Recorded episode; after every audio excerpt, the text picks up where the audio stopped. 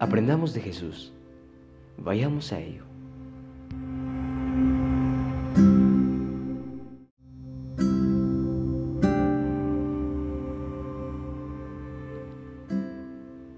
Lunes 14 de septiembre. El enfoque en el tiempo del fin de Apocalipsis.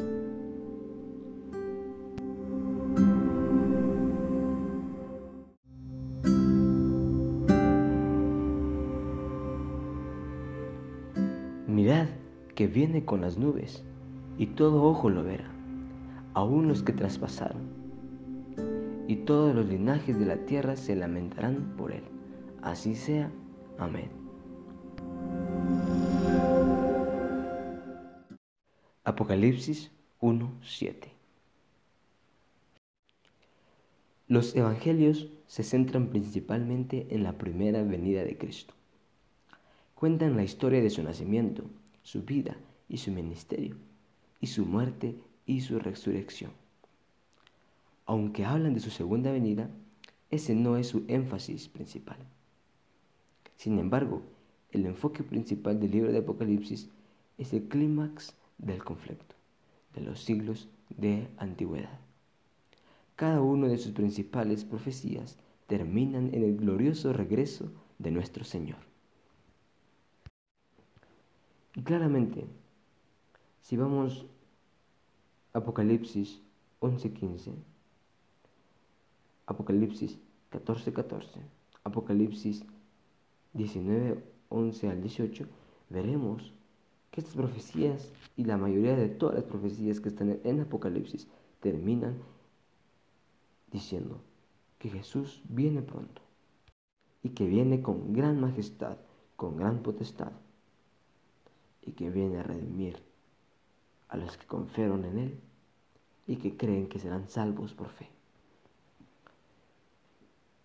Como lo dije ayer y lo repito hoy, Apocalipsis, sí.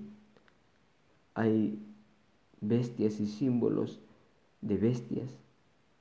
Son figuraciones por la cual, como lo dije y lo digo otra vez, son para que comprendas mejor de qué es lo que está por venir. Desde el primero hasta el último capítulo del libro de Apocalipsis, el clímax de cada profecía es la segunda la segunda venida de Jesús. El cordero que fue inmolado, Apocalipsis 5.12, viene de nuevo como rey de reyes y señor de señores. Apocalipsis, Apocalipsis 19.16. Derrotará a todos los enemigos que oprimen y persiguen a su pueblo. Apocalipsis 17.14. Lo librará de esa pesadilla de pecado y lo llevará a casa a la gloria. El gran conflicto entre el bien y el mal terminará. La tierra será hecha nueva. Y los redimidos vivirán con su Señor para siempre. He aquí, vengo pronto. Bienaventurado el que guarda las palabras de la profecía de este libro. Por lo tanto, el llamado final de Jesús a toda la humanidad es que responda a su amor, acepte su gracia y siga su verdad. En Apocalipsis 22.7 encontramos esto que te acaba de leer. Que he aquí, Él viene pronto. Claro. Quiero leer, leí y quise leerte todo esto porque quiero darte a entender que la mayoría, y mejor dicho, todo el libro de Apocalipsis habla de profecía, pero al final de cada profecía siempre está algo bueno. Está en de que Jesús viene a redimir a todos aquellos que por creen en Él. Por eso te digo otra vez, y lo repetiré quizás esta semana muchas veces, pero si a ti no te gusta hablar y enfocarte en el tiempo del fin según Apocalipsis, es porque aún no conoces a Jesús del todo. Fíjate que pensando y analizando un poquito más allá, pues sí me puse a pensar y dije, bueno, este libro en verdad fuera aburrido, fuera, si tan triste si solo hubiese quizá una parábola, una historia y bueno, termina el libro y ya. Pero no, la Biblia nos habla de, muchas cosas, nos habla de, de, amor, nos habla de desobediencia, nos habla de, nos habla de rencor, nos habla de, de apatía, nos habla de empatía, nos habla... Son varias cosas en las cuales de lo malo sacamos cosas buenas para poderlos quitarlo de nuestra vida y de lo bueno pues aprender. Un ejemplo, supimos que a David pues le fue mal al momento de estar con la mujer de, de su soldado. Entonces ahí no vas a hacer lo mismo, sino que vas a aprender y no lo vas a hacer. Es algo malo de lo cual tienes que aprender a no cometer el error que cometió David.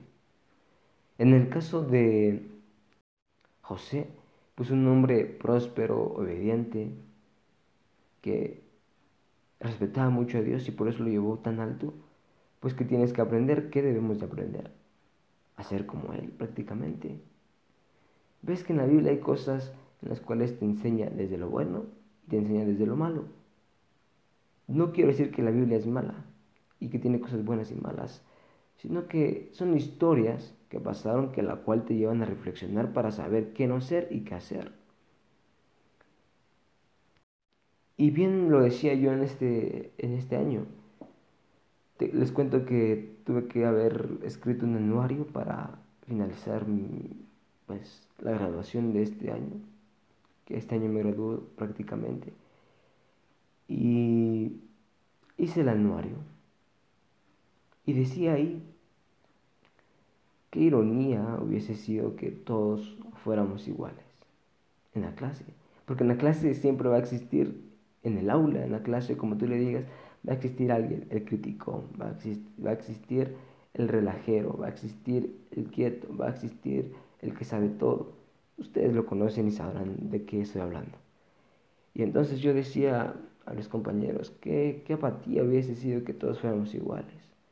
Porque entonces sería aburrido, porque también nadie tuviera una opinión diferente y, pues si alguien dice, si todos fuéramos iguales y, hubiera dicho, digamos, que así se hace, todos sí, así lo hacemos, porque todos tienen el mismo pensamiento, pero no siempre habían disputas, así como había relaciones en ese grupo de graduandos, también había disputa, y es lo que hacía al grupo levantarse, porque prácticamente si, si hubiéramos sido todos iguales, hubiéramos vivido todo el año aburridos, porque todos pensábamos de la misma manera.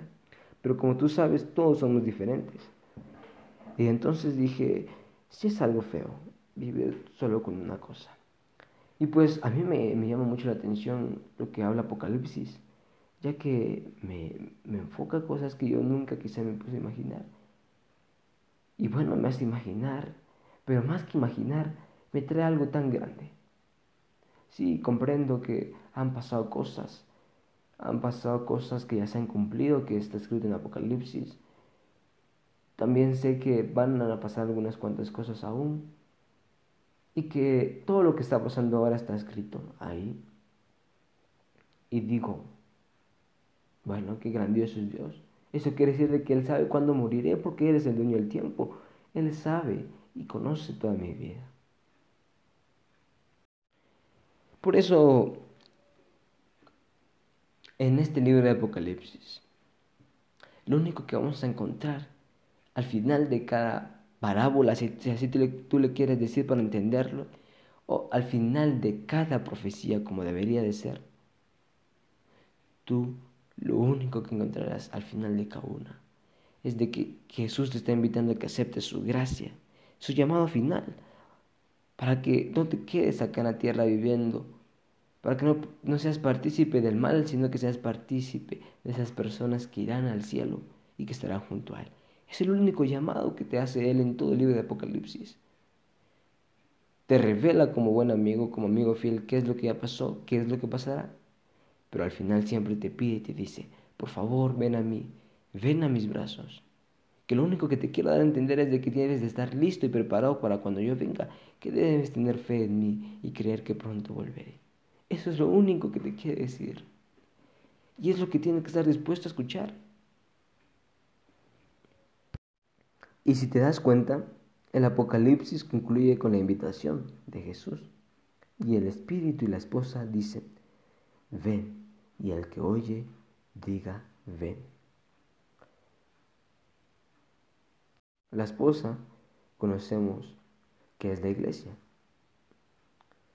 Y bueno, los que están realmente en la iglesia, y no solo en la iglesia por ir a la iglesia, sino que conociendo a Jesús y viviendo una comunión diaria con Él, una convicción diaria con Él, pues ya dice, ven, ven, porque saben que también están haciendo el trabajo de ir y predicar. Y también dice que el que oye dice, ven. Entonces, si tú no pides a Jesús que venga, que pase todo lo que tiene que pasar, es porque sabes que no estás haciendo el trabajo que se te ha encomendado, la misión de ser amigos para Dios. Y el título de esta lección, de este trimestre, pues dice, hacer amigos para Dios, el gozo de participar en la misión. Algo que tengo muy clavado en la, en la cabeza, algo que no se me quita, el gozo. Es un gozo en verdad compartir de Jesús. Y si estás dispuesto a aceptar esta profecía, a escucharla, estarás dispuesta y dispuesto a saber qué viene y qué nos viene si la ley dominical viene, si las persecuciones vienen. Sabes que pasará hambre, que pasarán muertes, que pasarán todo. Y todo esto lo dice en Apocalipsis y la profecía. Y si tú no lo lees y no estás dispuesto, pues entonces que te, que te quedas ignorantemente, te quedas así. Con ignorancia, valga la redundancia, porque en verdad ahí está. Y después de que quizá hayas escuchado este podcast, no podrás decir jamás que nadie te avisó, que nadie te dijo. Que en Apocalipsis y en los libros proféticos está y te dice y te advierte de qué es lo que nos espera como cristianos, de qué es lo que viene si eres fiel a Jesús y quieres ser fiel hasta el final. Pero, como te digo, no solo son cosas malas lo que le viene al cristiano. Sí, en esta tierra van a pasar muchas cosas malas, pero en lo que se enfoca Jesús, en lo que, lo que se enfoca Dios, es de que vendrá por ti si crees por fe, si crees en su gracia y si estás dispuesto a dar la vida por Él. Por eso Dios invita a todos los que buscan la vida eterna a ir a Él.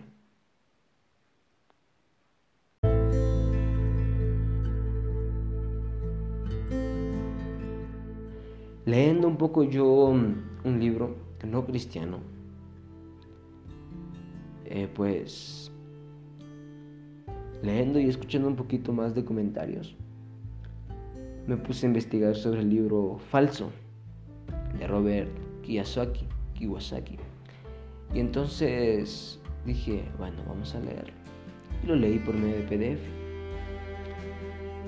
Claro, algo muy importante que decía él es de que debes de invertir ahorita en los bitcoins, en el oro y en la plata.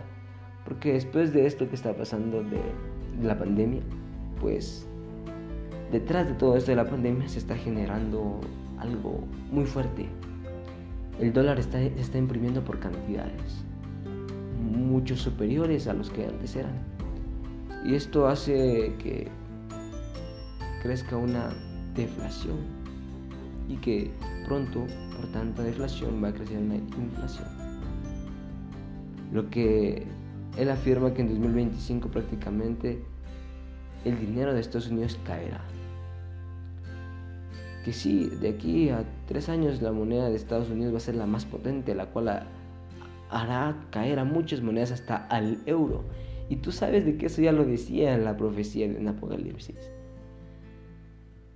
Y pues este este hombre, este escritor no cristiano, quizá ha leído la Biblia, no lo sé, pero él dice que el dólar va a caer. Eh, perdón, que, que el euro va a caer tan bajo, a la mitad de lo que vale ahora, y pues el dólar va a estar en su mayor potencia. Pero de aquí a 2025, el, el dólar, o sea, el gobierno estadounidense, va a poder, ya no va a poder pagar a los, los empleados ya jubilados. Ya no, el dinero ya no va a dar abasto y de tanto imprimir, imprimir, pues el dinero va a perder el valor. Y entonces ahí es cuando viene la deficiencia. Como ya no va a poder pagarle a los jubilados, va a caer la moneda. Su gloria va a ser poquita, cuatro años, y ahí cae la moneda. Y por lo tanto, al momento de caer la moneda, cae todo el, todo el mundo prácticamente, porque si va a ser la moneda más fuerte, pues caemos todos. Y más los países que vivimos aquí en Latinoamérica. Entonces él decía que tenemos cinco años para invertir en oro, en plata y en bitcoins, que serán las monedas que en verdad no van a caer. Y pues si él me lo está advirtiendo, pues ¿qué voy a hacer? ¿Qué voy a hacer? Pues poner manos a la obra y decir, bueno, si él dice que esto, que de aquí a cinco años el dinero me va a dejar de, funcionar, pues voy a invertir en esto como buen razonamiento que tengo. Voy a, voy a pensar y decir, quizás es verdad. ¿Por qué? Porque yo ya lo he leído en la Biblia y más él me lo confirma. Pues entonces digo que ¿qué más, qué más tengo que esperar? La triple, la triple revelación de Dios de que esto sucederá. No, está más que revelado. Ahí eres tú y yo el que decide si sí o no, ¿verdad? Entonces yo me puse a pensar, es lo mismo en la Biblia. Y sabemos de que en verdad Estados Unidos subirá, pero a la vez caerá. Y ahí es cuando surge Roma y le da la mano para que le dice, bueno, ¿quieres volver a tener esa potencia? Eso que tenías hace años, pues dame la mano. Y cuando ahí vendrá la ley dominical. Todos lo conocemos. Yo no soy un experto en esto, pero comprendo poco a poco lo que, lo que he escuchado, lo que he medio leído. Y digo sí. Y sí me doy cuenta que toda profecía que está aquí en Apocalipsis, la cual te la presenta de manera figurativa y con símbolos de bestias, para que comprendas mejor, pues termina diciéndote que Dios quiere, Jesús quiere que creas en Él, que Él muy pronto vendrá, que aceptes su amor y su llamado final, que estés dispuesto a vivir cada día junto a Él y que cada día camines junto a Él y que cada día le enseñes a las personas de Él.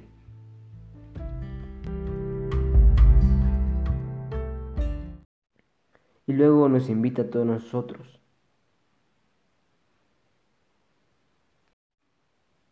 Sí, y Juan escribió estas palabras hace dos mil años. Jesús viene pronto. Y tú dirás, y no ha venido. Por eso te digo, tu convicción es diaria. Tu fe es diaria. Recuerda que por fe eres salvo. Y si no crees en Él, pues no serás salvo. Si crees en Él, serás salvo. Y sobre todo te digo, no sabes cuándo morirás. No sabes cuánto tiempo te queda para decir mañana cambio, mañana estoy dispuesto a cambiar, mañana será otro día y sí, no, por eso ten una convicción con Dios diaria. Ten pasión por Él, ten amor por Él como Él lo tiene y lo tuvo y lo tiene para siempre contigo.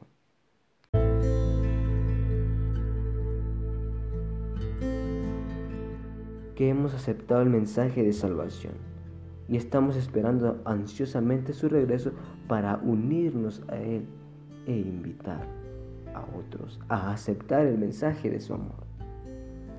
Nos envía su misión de compartir su mensaje a fin de preparar un mundo para su pronto regreso. No hay nada más satisfactorio que cooperar con Cristo en su plan de salvación de los últimos días. ¿Tú quieres ser partícipe de esta gran misión? Pues sí, enfócate en los últimos días de Apocalipsis. Enfócate, porque estamos en estos días. Sí, enfócate en el amor de Jesús, enfócate en el amor de Dios, enfócate en su gracia, pero también enfócate en decirles de que sea pronto, que cuando prediques de, Jesús les digas, debes de hacerlo pronto, porque Jesús viene. Y si no viniera hoy, pues también prepárate porque no sabes si mañana mueres y si no moriste. Y si moriste, perdón. Y no te salvaste. Y si no te bautizaste, pues quedaste para siempre acá. Entonces, recuerda que no tenemos la vida de mañana segura. Eh, y por eso nuestra convicción es diaria. Porque no sabemos qué nos pasará hoy, mañana. O ahorita en la mañana, quizás 6 de la mañana estamos bien, pero a las 12 quizás nos pase un accidente. No lo sabemos. Por eso la convicción es diaria. Debemos de caminar diario con Jesús. Y es lo que debemos de llevar a las personas que no conocen de Jesús. Eso es lo que debemos de contarles. De que Dios es amoroso, que es alguien misericordioso y que su gracia nos acepta y nos perdona tal cual somos, pero que también es ahora el tiempo de poder cambiar, ahora es el tiempo de entregarle la vida a Jesús, porque no conocen su día de mañana, ni sus horas, ni sus segundos, ni sus minutos, no saben qué les puede pasar y que deben estar preparados y que Cristo viene pronto. Y si no viniese mañana, pero viene pronto y debe estar preparado.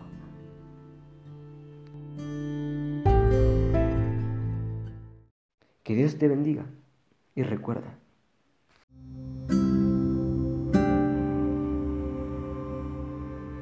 Ante todo fallo diario está la misericordia diaria y la gracia de Dios. Nos vemos esta mañana.